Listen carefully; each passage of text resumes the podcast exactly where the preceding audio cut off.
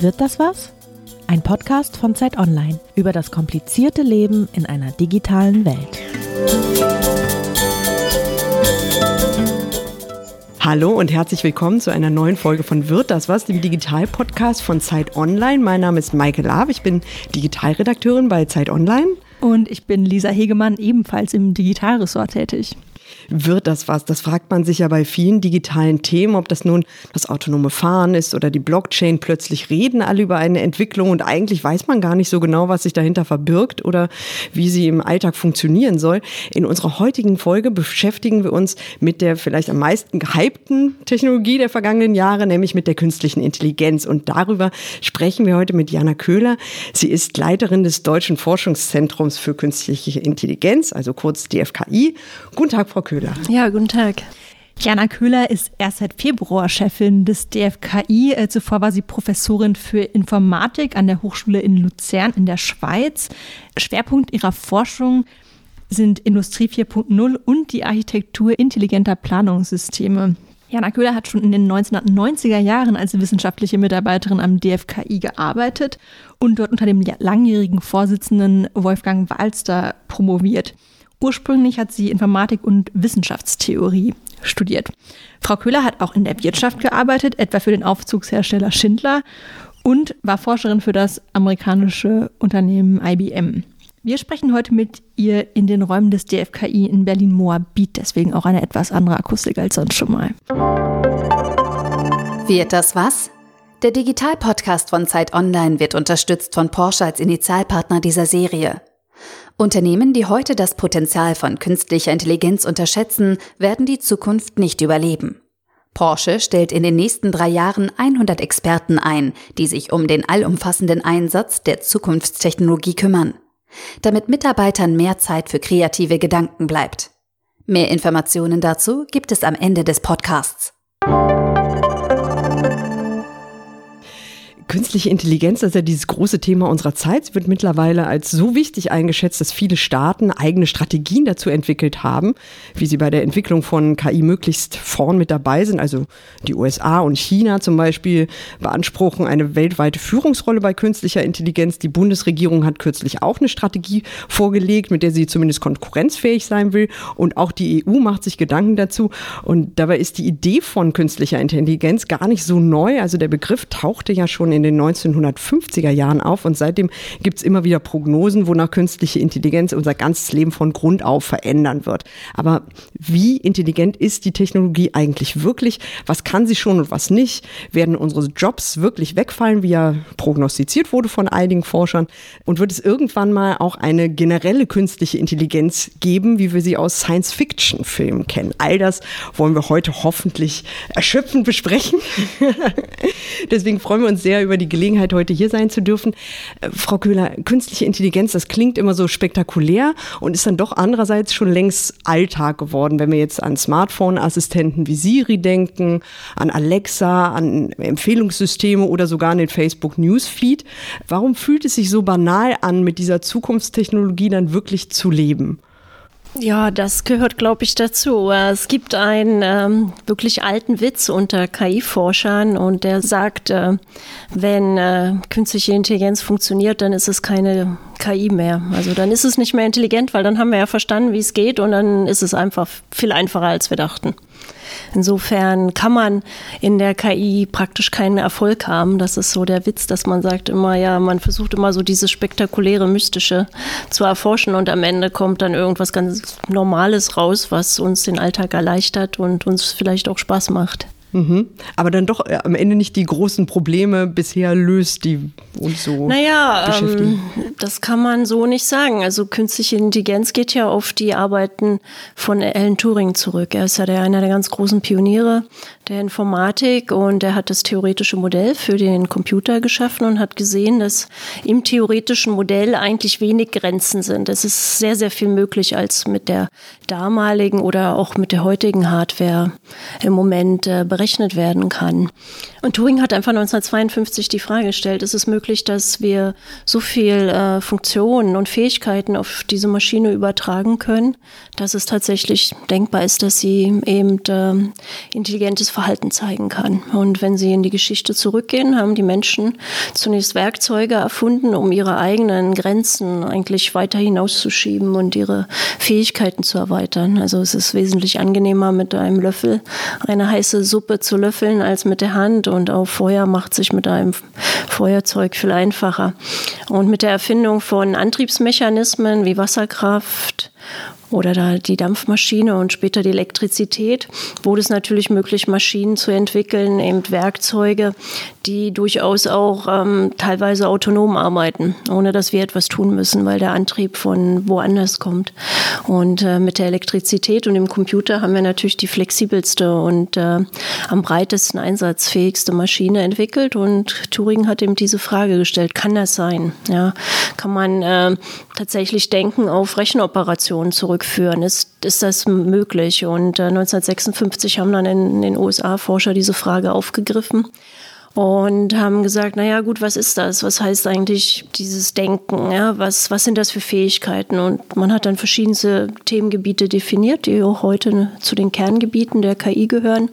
Andere Gebiete sind in sozusagen andere Bereiche der Informatik abgewandert, aber damals hat man sich schon gefragt, können Computerspiele spielen, können sie selbstständig ähm, Wissen erwerben, also lernen, können sie Abstraktion bilden, können sie Sprache verstehen, Bilder analysieren und so weiter. Und ähm, ich habe also John McCarthy, das war einer der Teilnehmer von damals und äh, es waren damals alles junge Leute und ich habe ihn 1996 auch noch persönlich getroffen und dann hatten wir eine Diskussion und dann sagte er so schön, naja, wir haben eben dieses Gebiet diskutiert, haben gesagt, also wir sollten jetzt dieses Forschungsprogramm auflegen und dem mal nachgehen, ist das möglich? Und dann brauchte das natürlich einen Namen. Und es gab zwei Kandidaten. Das eine war komplexe Computeranwendungen, also Complex Computer Applications, und das andere eben Artificial Intelligence. Den Namen hatte er vorgeschlagen. Und dann sagte er dann eben in Mitte der 90er Jahre in dieser Diskussionsrunde, sagte er, naja, eigentlich wünschte ich mir, wir hätten uns damals für den anderen Namen entschieden, aber den fanden wir alle nicht so cool. so Complex Computer Applications so künstliche Intelligenz, das klang schon richtig spektakulär und wir wollten natürlich auch Geld für diese Forschungsarbeiten haben. Aber er sagte dann eben auch, naja, wenn ich heute zurückschaue, dann denke ich mir, es wäre vielleicht besser gewesen, wir hätten diesen Namen nicht gewählt, weil er immer sehr merkwürdige Assoziationen weckt und eben auch zu sehr oft zu Missverständnissen führt. Ach, es ist ganz wunderbar, dass Sie das ansprechen, weil das ähm, eines der Themen ist, über die wir auch mit Ihnen sprechen wollten. Ähm, und zwar den Begriff künstliche Intelligenz an sich. Denn der, genau wie Sie gesagt haben, der Begriff suggeriert sehr, sehr viel. Der suggeriert, dass Maschinen denken können und ähm, eigenständig auch Entscheidungen treffen können, genau wie wir Menschen. Also gehen wir jetzt mal einen halben Schritt zurück. Was ist eigentlich heute künstliche Intelligenz? Was kann sie? Naja, was sie ist und was sie kann, sind, glaube ich, zwei verschiedene Fragen. Also, wenn Sie das Gebiet definieren wollen, tun Sie sich natürlich durchaus schwer. Als künstliche Intelligenz ist äh, eigentlich so die, die vorderste Forschungsfront der Informatik, indem man eben Fragen nachgeht oder Dinge versucht, die der Computer noch nicht kann. Also versucht man ihm das beizubringen. Und natürlich haben wir dieses Forschungsgebiet, das in diesen Traditionen von, von 1956, von diesen Urvätern eigentlich auch steht mit den großen Konferenzen. Und künstliche Intelligenz ist das, was sie auf den großen Konferenzen antreffen. Das sind die Themen, die die Forscher bewegen. Und ähm, das ist zunächst mal das Gebiet. Und dann ist die andere Frage natürlich, ähm, also wenn wir es im Vergleich zu menschlicher Intelligenz definieren wollen, dann ist die Frage, was ist menschliche Intelligenz? Und da stehen wir natürlich immer noch ganz am Anfang. Also ich die wenigsten von uns vermuten, dass menschliche Intelligenz reine mathematische Rechenverfahren sind, aber es weiß natürlich niemand. Und äh, insofern ist künstliche Intelligenz auch nicht das Nachbilden menschlicher Intelligenz. Also das ist einer der großen Missverständnisse. Wenn ich äh, dem Computer Dinge beibringen will, die Menschen auch können, dann kann ich das auf ganz andere Weise machen. Ein Schachcomputer kann hervorragend Schach spielen, aber tut das ganz anders als ein Mensch. Und äh, insofern unterscheidet man eigentlich auch zwischen KI-Forschung mehr als ingenieurwissenschaftliche Disziplin, wo wir Verfahren entwickeln, um Fähigkeiten, die Menschen besitzen, auf Computer abzubilden. Und wir haben aber auch andererseits zum Beispiel die Kognitionsforschung oder Kognitionswissenschaften, die sich tatsächlich damit beschäftigen, wie menschliches Denken funktioniert und wie man das simulieren und nachbilden könnte. Mhm. Aber heutige KI-Systeme sind äh, dem Menschen eher unähnlich. Das ist auch insofern interessant, weil es ja diese, diesen Vergleich gibt ähm, zwischen den menschlichen Neuronen und dem neuronalen Netz. Genau. Naja, das ist sehr weit hergeholt. Also erstens ist das Gehirn nicht in Schichten aufgebaut. Außerdem sind die Verbindungen im neuronalen Netz starr. Unser Gehirn zeichnet aber sich insbesondere durch diese Eigenschaft der Plastizität aus, dass es neue Verbindungen aufbauen kann. Das kann kein neuronales Netz, wie wir es heute im Computer haben. Und ähm, unsere Neuronenverbindungen, die glaube ich auch weniger, dass die durch mathematische Funktionen wie Sigmoid oder anderes beschrieben sind. Also das ist sehr, sehr weit entfernt. Äh, natürlich gab es diese Analogie, wenn Sie sich das anschauen, die Geschichte der neuronalen Netze, da gibt es eine tolle Grafik im Internet, so 1940, ist ja noch älter als die KI, ne? kommt aus der Kybernetik, aus den 40ern. Ich meine, man hat Computer auch als Elektronengehirne bezeichnet, aber sie würden jetzt auch nicht ihrem Handy irgendwie gehirnähnlicher sozusagen Eigenschaften zuschreiben. Hm. Vielleicht müssen wir da zur Erklärung nochmal einen halben Schritt zurückgehen ja. und nochmal den Unterschied erklären der frühen KI im Vergleich zur späten KI. Nämlich, das, das ist der allergrößte Quatsch, der behauptet wird, die frühe und die späte KI. Okay, dann klären Sie uns auf. Also, es gibt also traditionell oder historisch gesehen gab es ähm, mit dieser Dartmouth-Konferenz 1956 zwei große Schulen in der KI-Forschung, die von zwei großen amerikanischen Universitäten geprägt wurden. Und zwar einmal das MIT an der Westküste und dann die Stanford-Universität an der Ostküste. Und das MIT mit Marvin Minsky hat er eben diesen äh, kognitionswissenschaftlichen Ansatz verfolgt, aber natürlich nicht nur. Und Stanford steht eher so in der logischen, rationalen Tradition. Und dadurch unterscheidet man auch die subsymbolische und die symbolische KI. Und zu der subsymbolischen KI gehören unter anderem die neuronalen Netze. Also das sind mathematische Algorithmen, Amen. Und Datenstrukturen, die jetzt keine explizite interpretierbare äh, Repräsentation unserer Welt ähm, haben, so wie so dass wir es uns wirklich, sag ich mal, anschaulich anschauen könnten. Wir können diese Netze eigentlich nicht, nicht sinnvoll wirklich reinschauen und deswegen ist auch Erklärbarkeit äh, in diesen Netzen zurzeit ein ganz großes Forschungsthema. Mhm. Bedeutet, wenn ich das äh, mal versuchen darf, ja. runterzubrechen, bedeutet die, ähm, die subsymbolische die, die, Forschungsrichtung. Die eine Forschungsrichtung äh, ging eher in die Richtung, dass man gesagt hat, so können übrigens Katzen aussehen, indem man definiert hat, eine Katze hat folgende Eigenschaft, sie hat einen Schwanz und so weiter. Und ähm, äh, die andere Variante war halt möglichst viele Bilder von Katzen ja, genau. äh, in, in ja, Systeme einzufüttern. Das ist dann die Variante, die halt irgendwie in neuronale Netze geht. Und das ist halt der Ansatz von künstlicher Intelligenz, der momentan der ist, der große Erfolge verzeichnen ja, kann. Könnte man das so? Ja, wobei, ja, ja, das ist das, was man, was man so wahrnimmt. Ähm, also kann man sagen, also man kann sagen, der symbolische Ansatz verwendet eben explizite Begriffsdefinitionen, zum Beispiel in mathematischer Logik. Und der subsymbolische Ansatz versucht unter anderem eben aus Beispielen ähm, dann implizite Begriffe, zum Beispiel in so einem neuronalen Netz ist dann der Begriff einer Katze, eines Hundes gespeichert, ohne dass sie sich das angucken könnten, wie das Netz den für sich definiert. Ja. Und insofern haben wir eigentlich so die sozusagen diese beiden Ansätze, aber die sind gleich alt. Also die alt, die neuronalen Netze, wie gesagt, stammen ja schon aus den 40er Jahren, sind über 70 Jahre kontinuierlich weiterentwickelt worden und äh, haben jetzt einen Durchbruch einerseits durch die Zunahme der Rechenleistung und andererseits aber auch durch die, diese große Verfügbarkeit beliebiger Daten, die sie analysieren können. Sie brauchen ja viele Daten, um eben diese Netze mit diesen vielen Beispielen zu füttern und dann berechnet es statistische Korrelationen, um äh, sozusagen diese Mustererkennung zu machen. Ne? Früher nannte sich dieses Gebiet auch einfach Mustererkennung. Das hatte sich sehr stark von der KI-Forschung gelöst. Ja? Es war Pattern Recognition. Das ist der ein klassisches Lehrbuch für diese Ansätze. Naja, und die symbolische, aber die symbolische oder logikbasierte KI hat genauso große Fortschritte gemacht. Also zu, der, zu diesem Gebiet gehören unter anderem die Suchalgorithmen. Auch die, die Spielalgorithmen, also wenn Sie sich das anschauen, in den 90er Jahren ähm, eben Deep Blue mit dem Schachcomputer. Ja. Also diese hat Kasparov geschlagen und jetzt äh, vor einigen Jahren Google mit AlphaGo beziehungsweise dann AlphaZero hat äh, eben Lee Sedol im Go-Spielen geschlagen oder jetzt kürzlich auch äh, diese Fortschritte beim Pokern.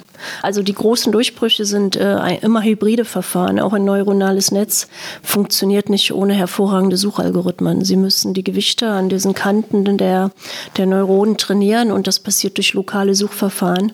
Und die sind auch so stark inzwischen, dass sie eben durch diese großen Datenstrukturen durchkommen. Also es ist beides. Auch in den Spielalgorithmen finden Sie immer beide Kombinationen.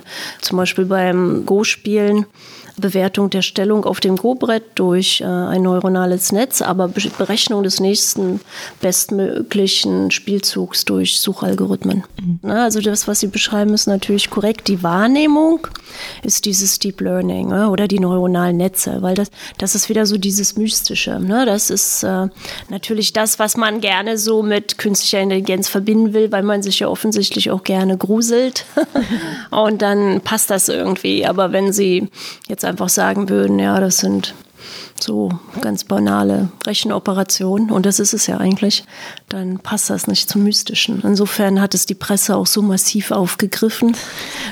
Und es gibt natürlich auch Vertreter einzelner Teilgebiete, die das vielleicht auch ein bisschen befeuert haben. Würden Sie denn sagen, dass künstliche Intelligenz dann bisher vor allem ein Marketingbegriff ist? Nö, es ist ein Forschungsgebiet der Informatik. ein sehr seriöses, das enorm viele spannende Ergebnisse hervorgebracht hat, das auch die anderen Gebiete der Informatik sehr inspiriert und auch dort äh, zu Fortschritten äh, führt. Also wenn Sie sich überlegen, äh, 1956 eines der Themen war in diesem ursprünglichen Antrag in den USA zu diesem Forschungsprogramm, das war das Thema äh, die Größe einer Berechnung. Ja, also eine Theorie zu entwickeln, wie man sozusagen die, die Größe oder die Schwierigkeit von, von Rechenaufgaben bestimmen kann.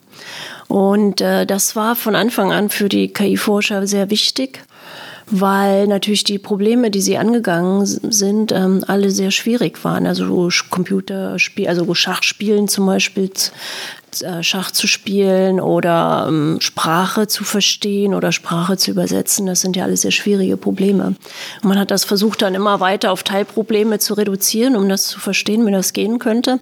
Und dann sind sehr ähm, streng mathematisch definierte Probleme herausgekommen und man hat sich dann immer gewundert, manchmal waren die Algorithmen sehr schnell und manchmal sehr langsam und dann hat man sich gefragt, äh, kann das mit grundlegenden theoretischen Eigenschaften dieser Rechenprobleme zusammenhängen? Und ähm, das ist ein Gebiet, das erst in den 70er und 80er Jahren entstanden ist und das nennt sich heute theoretische Informatik. Mhm. Also das ist eigentlich die Grundlage für die KI-Forschung und sehr wichtig. Ja. Mhm. Der Hintergrund der Frage ist, glaube mhm. ich, Sie haben ja vorhin schon gesagt, dass dieser Begriff künstliche Intelligenz mhm. irgendwie so die Fantasie der Menschen anregt und da mhm. irgendwie andockt. Und das ist ja möglicherweise einen Zusammenhang damit gibt, dass das momentan so ein sehr moderner Begriff ist, der vielleicht auch von vielen Firmen geführt wird, die im strengeren Sinne oder im engeren Sinne gar keine künstliche Intelligenztechnologie im Betrieb haben. Aber gerade ist es halt so sehr modern, sich das halt als Label ja. aufzukleben. Nein, ich denke, was man sagen kann, ist natürlich, dass äh, viele Verfahren, die über Jahrzehnte entwickelt wurden, tatsächlich heute einsatzfähig sind.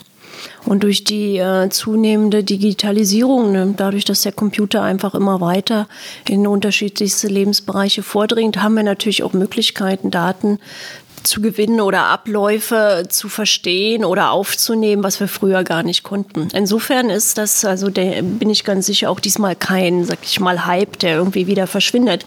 Man sieht einfach, dass diese Verfahren tatsächlich äh, jetzt ähm, zu neuen Möglichkeiten führen, was wir machen können.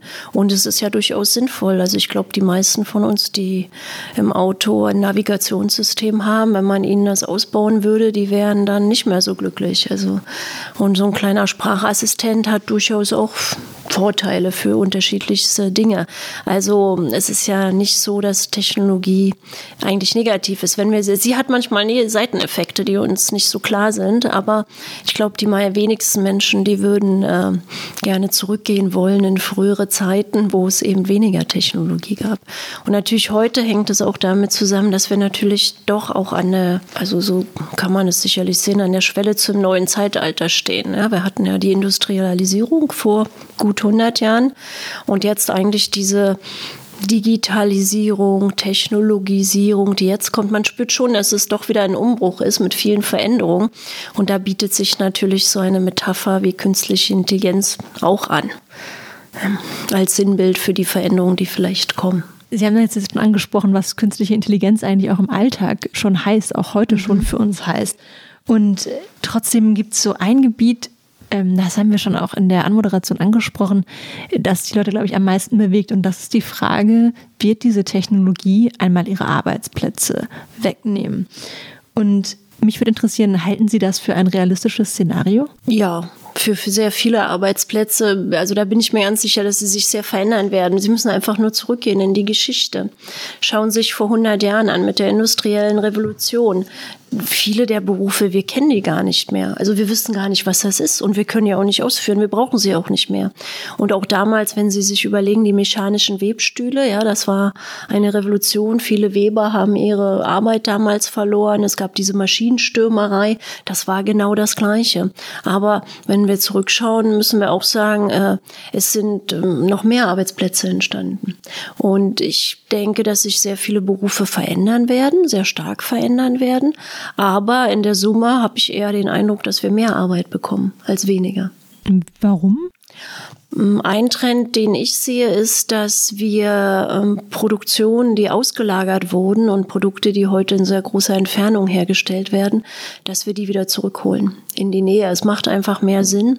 Und äh, wir können mit diesen neuen Technologien können wir äh, sehr kundenindividuell und auch viel ressourcenschonender produzieren. Und äh, wir werden, das ist meine Überzeugung, auf eine Zeit zugehen, wo Ressourceneffizienz das Entscheidende sein wird. Und dann macht es auch Sinn, direkt vor Ort zu produzieren. Und mit der weiteren, ich sag mal, Robotisierung der Maschinen, also dass diese Maschinen eben auch mechanisch neue Möglichkeiten haben. Und und in der Verbindung von äh, Mechanik, Elektrotechnik und Informatik äh, ganz anders funktionieren können, kriegen wir natürlich äh, neue Möglichkeiten, dass wir einerseits ähm, sozusagen Arbeitsplätze ersetzen. Nehmen wir an, zum Beispiel Roboter, die ähm, Kleidung nähen. Also wir könnten, wir haben heute 50 Prozent der Kleidung wird nie getragen. Gigantische Umweltverschmutzung resultiert daraus, schlechte Arbeitsbedingungen. Äh, wir könnten das natürlich durch Roboter hier vor Ort machen lassen, aber dann haben wir wieder einen ganz großen Bedarf an Fachkräften, die diese Maschinenparks warten, betreuen, die Logistik auch ähm, überwachen und so weiter.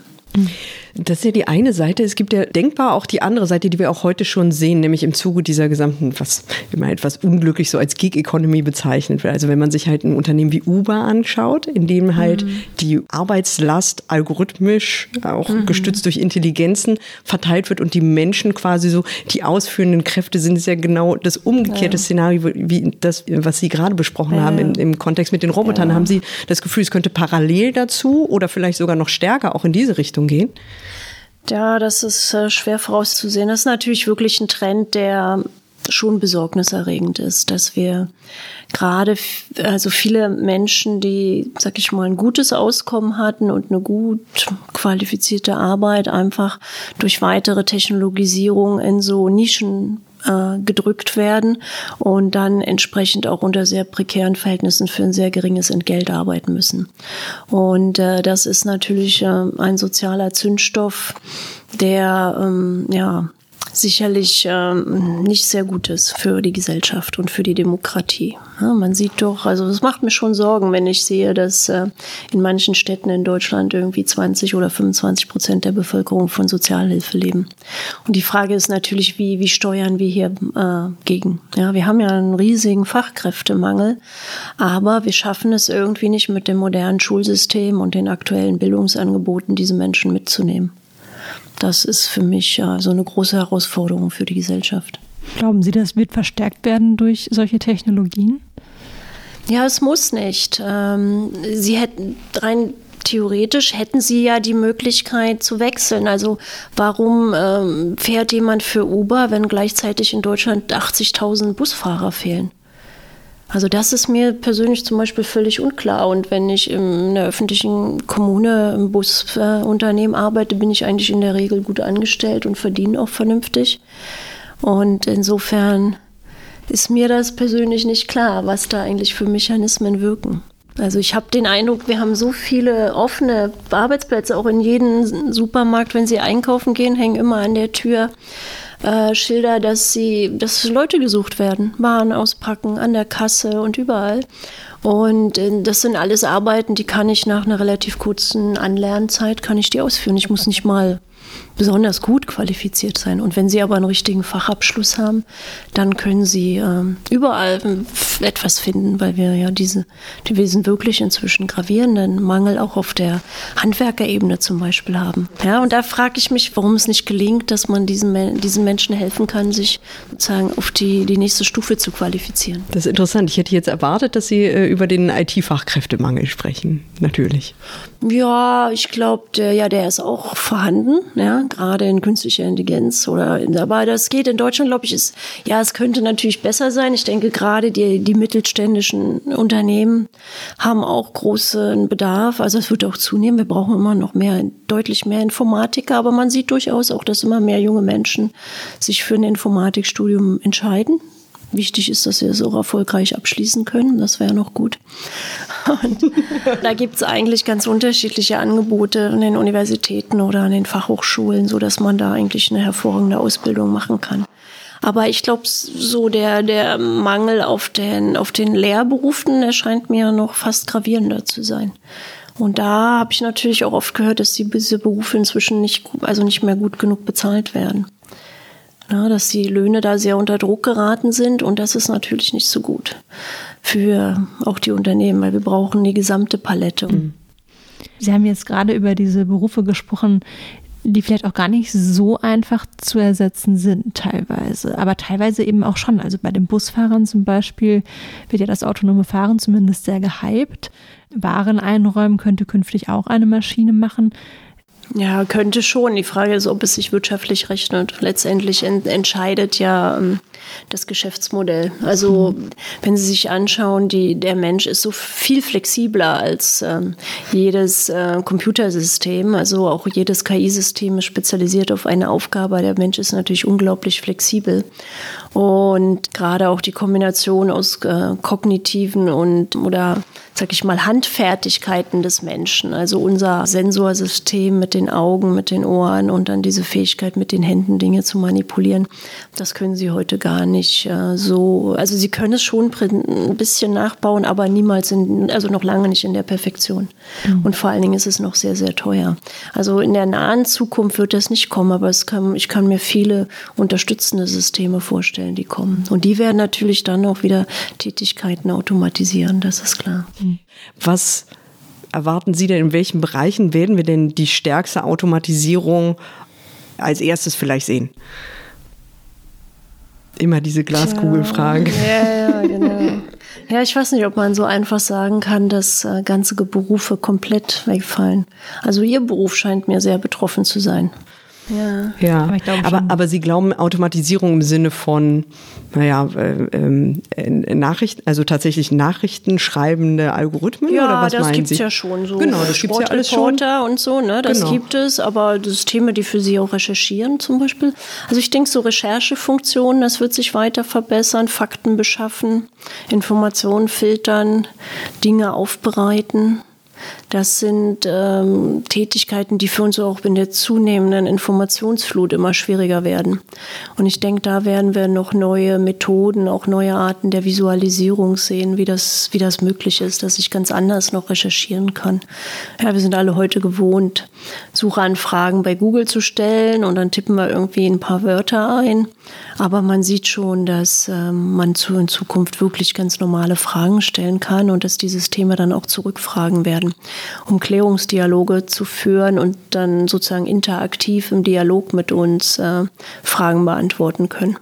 Und ich denke, das wird viele Dinge auch einfacher machen oder auch verändern. Also ich sehe es eher so als Teilfähigkeit, dass ganze Berufe jetzt komplett verschwinden. Also so unmittelbar sehe ich das jetzt nicht. Natürlich, wenn wir ähm, tatsächlich das autonome Fahren bekommen, dann werden sicherlich solche Berufe wie Taxifahrer verschwinden. Sie, komplett. Sie machen, aber Sie machen ein Fragezeichen dran? Naja, es wird noch längere Zeit dauern, also weil es ist doch nicht so ganz einfach. Das hat man gemerkt. Und ähm, aber ich denke, es wird Bereiche geben, in denen das wirklich enorm Sinn macht. Und dann mit zusätzlichen Infrastrukturmaßnahmen kann man sozusagen die Informationslage für diese Fahrzeuge so gut gestalten, dass sie auch autonom navigieren können. Ne? Es ist eher, das Problem ist eher sozusagen, dass dann immer noch Menschen dann unterwegs sind.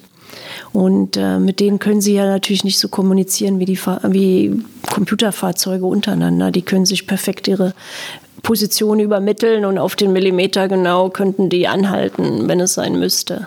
Aber wenn der Mensch natürlich dann erstmal so ein bisschen wild überholt oder irgendwie falsch abbiegt oder wie auch immer, dann bringt das natürlich das System in sozusagen Unordnung. Und das ist eher das Problem, wie man, also wenn man Bereiche hat, in denen nur autonome Fahrzeuge unterwegs wären, ist das überhaupt kein Problem. Zum Beispiel in der Agrarwirtschaft kann ich mir das sehr gut vorstellen dass sie nicht mehr mit so diesen großen äh, bodenverdichtenden Maschinen unterwegs sind, sondern mit einer kleinen Flotte autonomer, ganz leichter Fahrzeuge.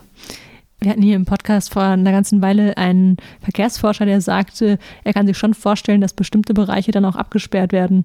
Ja, so, so ungefähr. Also zum Beispiel kann man sich ja vorstellen, äh, dass ähm, auf großen Autobahnen dann vielleicht eine Spur reserviert ist für so autonome Lkw-Züge, die dann sich halbautomatisch zusammenstellen und bestimmte Bereiche dann ohne Fahrer erledigen mhm. oder absolvieren.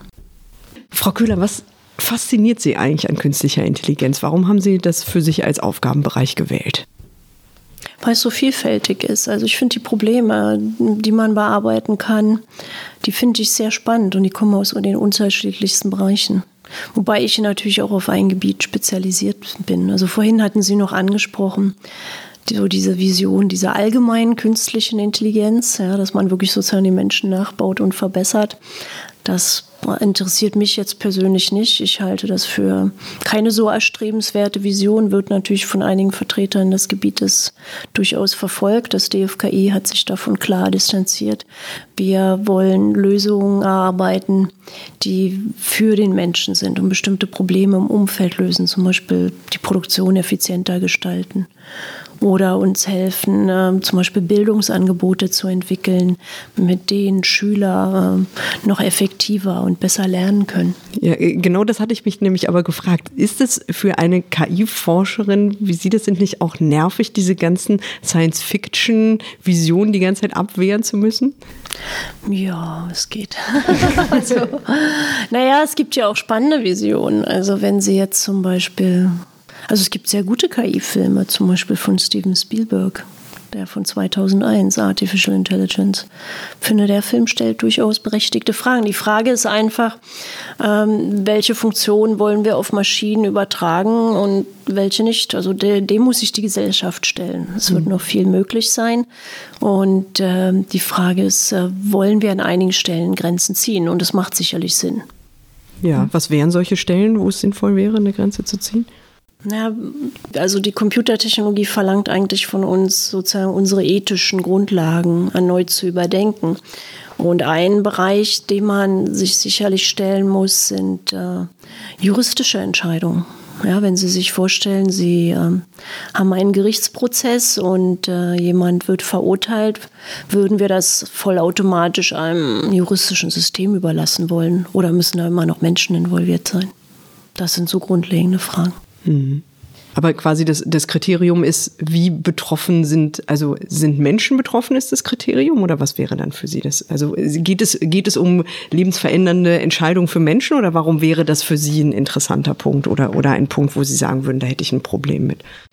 Ja, schon auch, ne? Dass wenn Menschen betroffen sind, gut, wir treffen viele Entscheidungen, die Menschen letztlich alle blöd, Menschen sind immer Menschen, oder? Menschen, Menschen sind immer betroffen, aber natürlich also, wenn Sie jetzt gerade den juristischen Bereich anschauen, wir haben ja in den meisten juristischen Systemen neben dem Richter kennen wir ja ganz verschiedene Rollen und Aufgaben. Es ist ja irgendwie eine Teamentscheidung.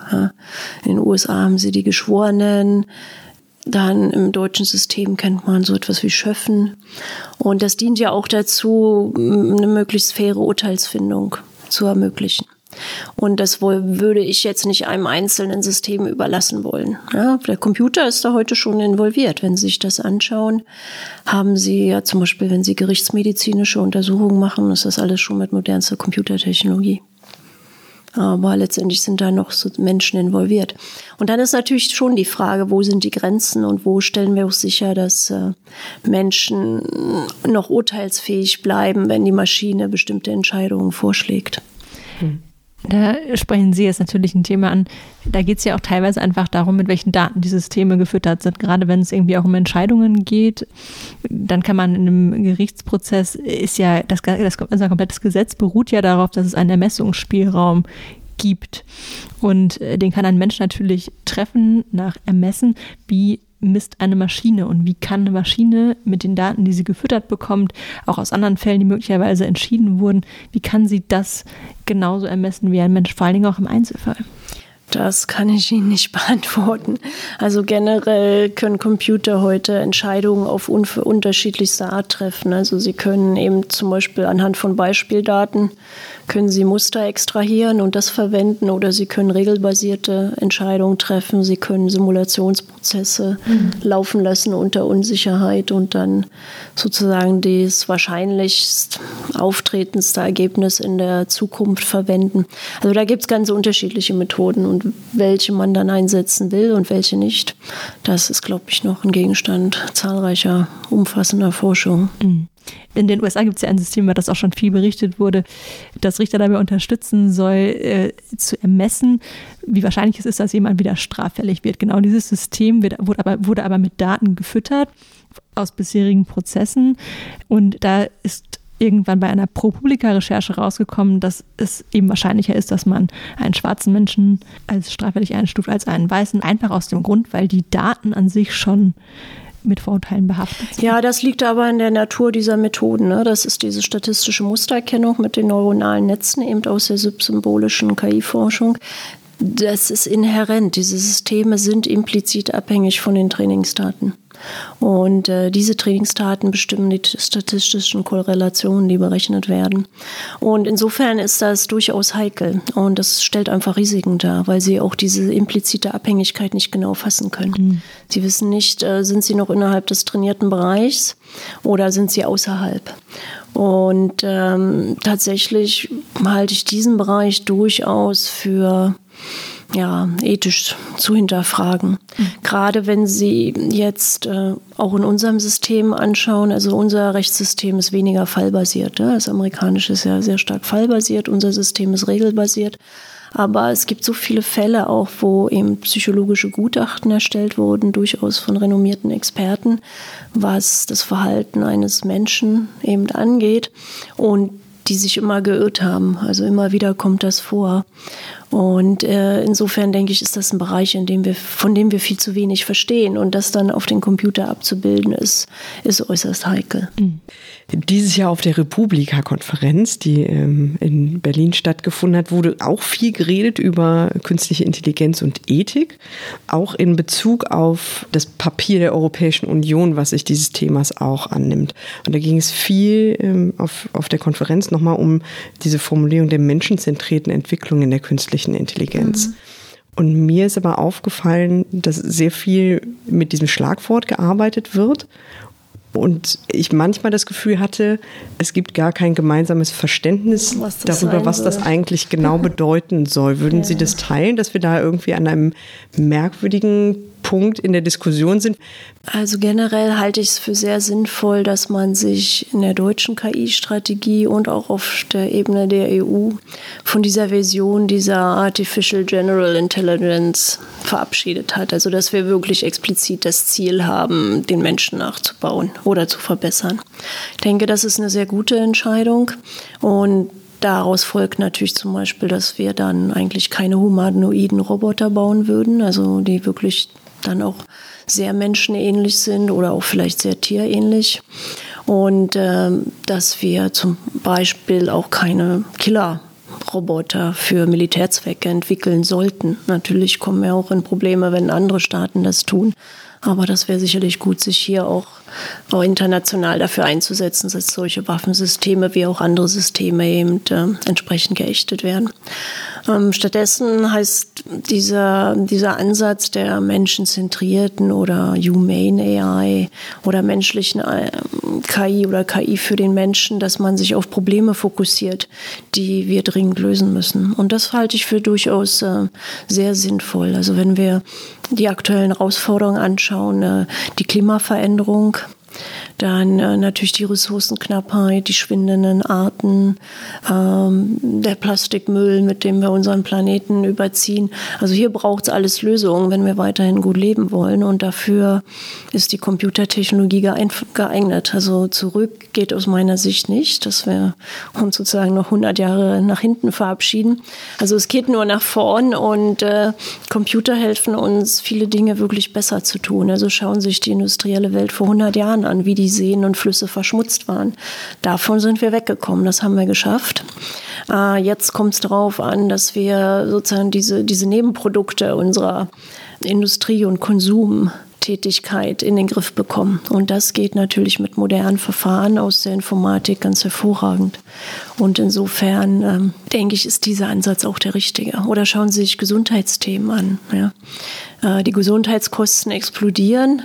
Das hängt natürlich auch mit der Spitzenmedizin zusammen, weniger mit der hausärztlichen Versorgung. Die ist eigentlich günstiger geworden und, und wird immer besser auch. Und die Frage ist natürlich, wie machen wir das sehr effizient? Und wie wollen wir entscheiden, wie wir da mit diesen Technologien umgehen? Auch in der Medizin oder schauen Sie sich Krankheiten an wie, wie Alzheimer oder nehmen Sie einfach nur Diabetes. Ja? Die, die Diabetesprognose, die ist dramatisch. Das kann kein Gesundheitswesen der Welt kann das bezahlen. Also hier muss was passieren. Und die Lösung kann nur in neuen Informatikanwendungen liegen zusammen mit Sensortechnik, mit Medizin. Und das ist zum Beispiel eins der Projekte, an dem wir auch arbeiten. Das, was ich daran total interessant finde, was Sie sagen, ist, dass das überhaupt nichts gemein hat mit der KI-Strategie der Bundesregierung, die eigentlich eher allgemein geblieben ist, ein bisschen ja, Geld drauf wirft auf das Thema, ein paar Professuren, aber eigentlich nicht so konkret wird, wie sie gerade geworden sind. Ja, aber das ist ja auch gut so. Ich denke, die Politik, nein, es ist ja die, die Strategie. Die, ich meine, ich, die Strategie definiert ja Einerseits sagt sie ihm nein, keine Artificial General Intelligence und eine Vielzahl von Methoden. Und das ist richtig. Und ansonsten denke ich, sollte die Strategie in erster Linie daran bestehen, der Forschung durchaus Freiheiten zugestehen. Es bringt nicht so viel, wenn sie alles vorgeben und definieren wollen. Das mhm. kann eh niemand. Es braucht zuverlässige Bedingungen, es braucht äh, gewisse Freiheiten, dass sich die Institutionen, auch die Universitäten entwickeln können, Spielräume haben, Themen auch definieren, dass man sie unterstützt und dass sie vor allen Dingen auch langfristig bestimmte Themen verfolgen können. Und dann entwickeln sich auch Innovationen. Was sicherlich heute neu ist, dass wir Ergebnisse der Forschung systematischer auf kommerzielle Verwertbarkeit scannen. Das sieht mhm. man in den USA. Das könnten wir vielleicht auch noch besser tun, als wir es bisher tun. Aber andererseits ist Vernetzung zwischen verschiedensten Akteuren und ein langfristiges, kontinuierliches Arbeiten, das ist eigentlich sehr gut. Mhm. Und ist es für Sie als DFKI einfacher geworden, dadurch, dass jetzt so ein Fokus auf diesem Thema liegt, auf der künstlichen Intelligenz? Mhm. Teilweise. Für das DFKI ist es natürlich eine sehr schöne Anerkennung. Das DFKI ist jetzt 30 Jahre alt. Es hat immer an diesen Technologien geforscht, hat grundlegende Beiträge auch in verschiedensten Bereichen geleistet und ähm, hat das Gebiet hochgehalten in Zeiten, wo es eigentlich überhaupt nicht populär war. Und das hatte für Deutschland unter anderem den ganz großen Vorteil, dass KI-Technologien immer Teil der Informatik-Ausbildung waren. Also im Studium hatten sie in der Regel eine Vorlesung zu diesen Methoden der künstlichen Intelligenz. Und das Schöne ist jetzt, dass wir heute viele Informatiker auch im Management oder in der Entwicklung haben, die zumindest den damaligen Stand des Gebietes kennen. Und das ist ein großer Vorteil, weil man natürlich dann sich doch schneller orientieren kann und entsprechend auch Leute zur Verfügung stehen. Naja, ne, was auch für uns einfach ist, ist natürlich das große Interesse aus der Industrie. Und wir haben ja Innovationen auf unsere Fahnen geschrieben. Und es ist natürlich schön für uns, äh, die Dinge auch anwenden zu können. Also wir hatten ein sehr erfolgreiches Jahr. Und wir haben jetzt schon im Mai den Auftragsumfang erreicht, den wir das ganze letzte Jahr hatten. Also das sieht man und äh, das Schöne ist natürlich, dass wir ähm, jetzt natürlich schauen können, dass wir die guten und spannenden Projekte vielleicht auch bevorzugen können, auch längerfristiger, hoffe ich, arbeiten können und auch schön, sehr spannende Partnerschaften mit akademischen Forschungspartnern, aber auch mit Industriepartnern aufbauen können. Hm. Jetzt gab es ja immer die Kritik von, dem, von so einer Brain-Drain-Bewegung. Also es mhm. ist ja mhm. schön, 100 neue Professuren zu schaffen. Ja, die Erzählung ja. ist aber ja immer so ein bisschen, die sind halt im internationalen Vergleich nicht so optimal finanziert. Äh, bekommt man wirklich die guten Fachkräfte? Und die, der zweite Teil der Erzählung ist, in Deutschland gibt es die Grundlagenforschung und die wirkliche Ausgründung und, mhm. äh, und Ökonomisierung findet dann auch wiederum im Ausland statt. Würden Sie beides teilen als Kritik oder als Beobachtung? Mm, ja, durchaus. Also für uns ein großes äh, Problem ist das sogenannte Besserstellungsverbot. Also ich muss sagen, ich bin nach 20 Jahren nach Deutschland zurückgekehrt. Ich versuche immer noch dieses Gesetz zu verstehen, warum es das gibt. Aber das äh, führt natürlich dazu, dass wir, wenn wir öffentliche Forschungsgelder erhalten, uns auch an den ähm, Tarif des öffentlichen Dienstes halten müssen. Können Sie einmal erklären, was das Gesetz ist? Weil ich glaube, das ja, weiß das nicht jeder. müssen Hörer. Sie mal recherchieren. Ich frage mich, das, was das für ein Gesetz ist, oder? Ich begreife es nicht. Also, Aber es geht darum quasi... Ähm Sie dürfen, wenn Sie öffentliche Forschungsgelder überwiegend erhalten wollen, ja, dann dürfen sie sozusagen nur auch öffentliche Gelder zahlen, also Gehälter zahlen, also diesen T für TVED oder so anwenden. Naja, und dann, also es gibt sozusagen dieses Gesetz, was ähm, eigentlich die Finanzierung ähm, oder die Gehaltszahlung stark reguliert, die möglich ist. Ähm, man kann sich fragen, ob man nicht vielleicht auf der Ausgabe, dass man die Forschungsgelder nicht sozusagen an beliebige Gehälter anpassen kann, das ist mir völlig klar ich habe mich gefragt, warum grenzt man sozusagen nicht die, die, die Menge der möglichen Fördergelder, die man bekommen hat, oder die Höhe, aber man reguliert die Gehälter. Und ähm, dann hat man anscheinend ähm, gemerkt, dass dieses, eben dieses Gesetz eben sehr stark regulierend ist und hat wiederum Ausnahmen definiert im Wissenschaftsfreiheitsgesetz. Und ähm, das ist eine fix definierte Liste von Institutionen, die wiederum davon ausgenommen sind. Also wir haben ein, Ge ein Gesetz und dann gesetzlich definierte Ausnahmen. Und leider gehört das DFKI nicht zu diesen Ausnahmen. Jetzt sind wir auf einem der spannendsten Gebiete tätig mit 1000 Mitarbeitern, sechs Standorten, einer sehr großen Nachfrage aus der Industrie und, und sind äh, in einer sehr schwierigen, eingrenzenden Situation, wo wir uns mehr Freiheiten wünschen. Also wir haben tolle Mitarbeiter, aber wir haben durchaus, wir gewinnen auch neue, aber wir haben durchaus gewisse Herausforderungen. Wenn, wir würden zum Beispiel gerne erfahrene ehemalige Mitarbeiter, die in die Industrie gegangen sind, wieder zurückgewinnen für leitende Positionen in unseren großen Forschungsteams. Und da sind wir natürlich ganz schlecht im Moment aufgestellt, weil wir die Gehälter einfach nicht zahlen können. Das wäre aber auch für unsere Industriepartner sehr interessant, weil wir dann wiederum diesen, diesen kontinuierlichen Know-how-Fluss von modernsten Trends in der Forschung und aber auch spannenden Anwendungen in Industrie auch auf eine neue Art und Weise sichern könnten.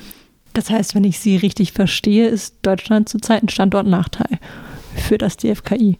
Ja, es gibt auch viele Vorteile. Wir haben auch große Unterstützung. Wir konnten uns äh, toll und entwickeln. Ähm, ich wünsche mir ein paar mehr Freiheiten. Mhm. Ja, dass wir eben auch international mithalten können, dass wir entsprechend neue ähm, Wachstumsmöglichkeiten erschließen können und so natürlich auch die, sowohl die deutsche Forschungslandschaft als auch die, die deutsche Industrie entsprechend voranbringen können. Glauben Sie denn, dass Sie weiterhin international mithalten können, wenn das nicht geändert wird, diese Gehälterstruktur? Ach doch, da bin, das denke ich schon. Das liegt ja nicht nur an der Bezahlung. Das ist ein Faktor. Ich denke, auf Industrieprojekten ist es ein Faktor, weil man natürlich direkt auch mit vergleichbaren Positionen in der Industrie konkurriert. Aber die Forschungsgehälter sind ja nochmal ein ganz anderes Thema. Und wir haben nach wie vor sehr gute Universitäten, mit denen wir auch zusammenarbeiten können. Unsere Forschungsbereiche Bereichsleiter sind alles Professoren.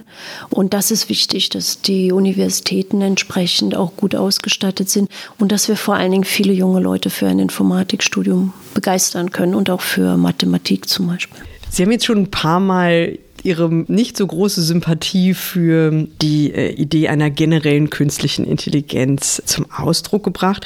Wenn man sich jetzt aber so ein bisschen so jede durchschnittliche Tatortfolge so anschaut, die sich mit dieser Thematik beschäftigt, hat man immer das Gefühl, das ist doch noch ein ziemlich verbreiteter Glaube, dass äh, das die Entwicklung ist, die wir so vor uns haben. Glauben Sie wirklich, dass es diese Systeme nicht geben kann, die intelligenter sind als der Mensch oder eine vergleichbare Intelligenz haben? Oder würden Sie einfach sagen, das ist nicht der vornehmliche Bereich, der uns interessieren sollte? Lass uns doch die bestehenden Probleme einfach lösen mit künstlicher naja. Intelligenz. Okay.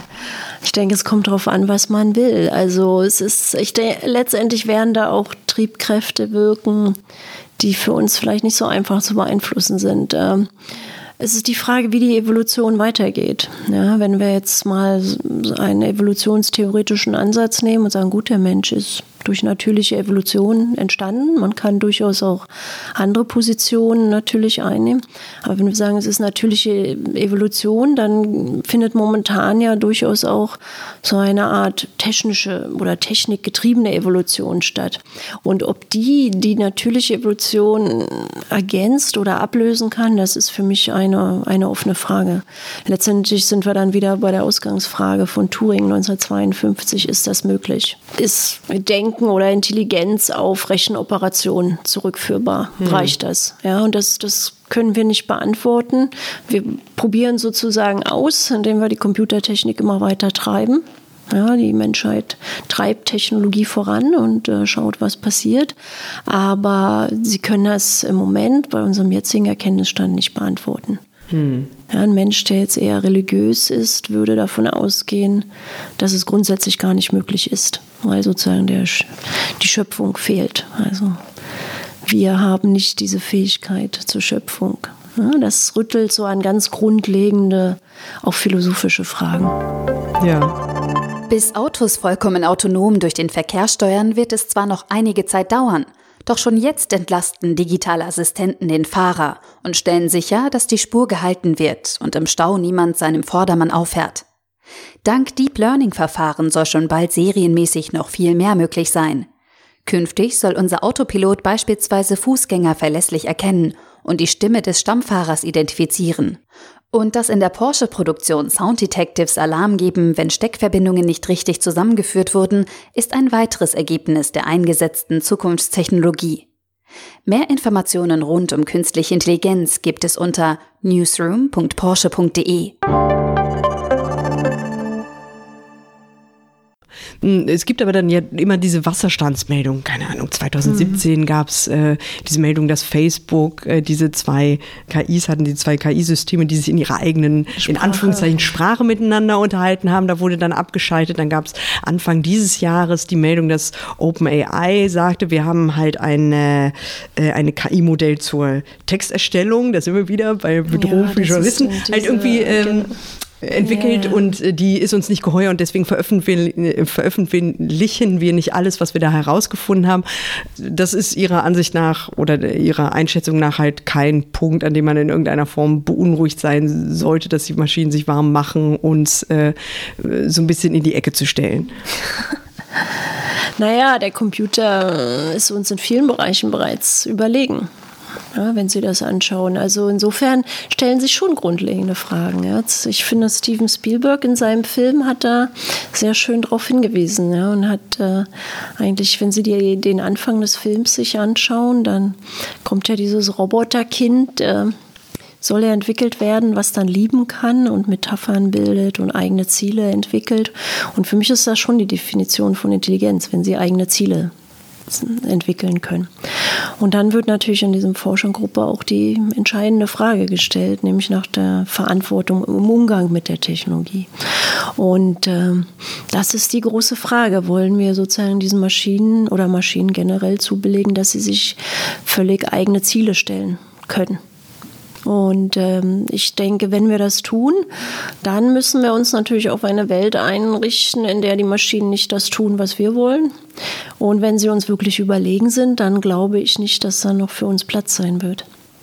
Weil wenn ich mir so den Menschen anschaue, mit seinem gigantischen Ressourcenbedarf, ist mir nicht klar, warum eine echte, uns überlegene künstliche Intelligenz die Welt mit uns teilen sollte. Also es, wenn Sie es ein bisschen plakativ sagen wollen, dann ist das größte Problem auf diesem Planeten scheint im Moment der Mensch zu sein. Und ich glaube, wir sollten keine Systeme bauen, die dieses Problem dann lösen wollen. Das heißt, Sie glauben an das Paperclip-Phänomen. Das heißt, wenn eine Maschine dazu, also für alle Hörerinnen und Hörer, die es vielleicht nicht kennen, das Paperclip-Problem besagt, wenn man eine, eine künstliche Intelligenz bauen würde, die beauftragt wird, so viele ähm, Paperclips wie möglich zu bauen, dann würde sie irgendwann zu dem Schluss kommen, den Menschen umzubringen, weil sie dann am meisten Paperclips bauen kann. Ja, das, ich halte das für nicht so ganz abwegig, weil natürlich eben diese, dieses, diese KI oder sozusagen diese andere Generation oder dieses andere intelligente Wesen benötigt auch Ressourcen. Und die Ressourcen sind begrenzt. Und so wie wir jetzt schon Kriege unter Menschen sehen um Ressourcen, würde das dann vielleicht auch zwischen Menschheit und KI passieren. Und da denke ich, haben wir nicht so gute Karten. Also insofern sollten wir uns das vielleicht dann genauer überlegen und lieber die Technologie an dieser Grenze dann vielleicht beenden und die Ziel, dafür sorgen, dass wir die Ziele kontrollieren und sie entsprechend auch zum, zum Guten für uns definieren. Ich dachte nicht, dass wir am Ende noch so dystopisch werden. Also es ist sehr viel dystopischer geworden, als wir gedacht haben. Frau Köhler, ganz herzlichen Dank, dass Sie sich die Zeit genommen haben. Und wir hören uns in zwei Wochen wieder bei der nächsten Folge von Wird das was, dem Digital-Podcast von Zeit Online. Kann das weg? Ja, ganz schön dystopisch, diese KI. ganz am Schluss, ganz am Schluss wird es noch richtig philosophisch und dystopisch. Kann man sich gar nicht vorstellen, dass Siri mal irgendwas ganz Böses macht und uns äh, völlig auslöscht bisher. Ja, es sei denn, man hat den Film Her gesehen, Stimmt. dann weiß man, äh, wie, wie emotional abhängig die Menschen dann doch schnell von ihren, äh, selbst von ihren Sprachassistenten werden können. Und dann kann man sich dann doch halt wieder gut vorstellen, wie sich das alles ins. Ja, bei das ist ja wenigstens noch gut ausgegangen. Die sind dann, dann haben sie die ganzen Operating Systems zusammengetan und sind irgendwie abgehauen. Das, das ist ja noch, nach dem, was sie gesagt hat, irgendwie eine nettere Version. Mhm. Ja, also ich bin mir sicher, es entgeht nur unserer Kenntnis, dass es äh, sehr viel dystopischere Varianten Varianten dessen auch gibt. Wenn es danach geht, bin ich ja ganz froh, dass wir bisher nur mit Siri und Alexa und OK Google zu tun haben, weil dann äh, da die würde ich dann gerne behalten, statt, statt dieser dystopischen Vision. Ich versuche ja immer noch äh, Siri möglichst weit vor mir zu stoßen. Ich hasse diese Systeme, ich möchte nichts mit ihnen zu tun haben und immer wieder creepen sie um die Ecke. Ich finde es grauenvoll. Ja, okay. Ich rede auch nicht so gerne mit denen, aber trotzdem, ich möchte lieber Siri behalten als ähm, als diese dystopischen Visionen, die wir da gerade gehört haben. Ich möchte, äh, na gut, wenn ich jetzt die Wahl hätte zwischen Siri und einem Paperclip-System, was, äh, was uns alle in einem Handstreich vernichtet, dann entscheide ich mich auch für Siri. Aber wenn es irgendeine andere Wahl gäbe, würde ich Siri gerne für immer von meinen Geräten kicken. Also du sagst, es kann weg? Auf jeden Fall. Ach, es kann euch bleiben. So schlimm ist das alles gar nicht.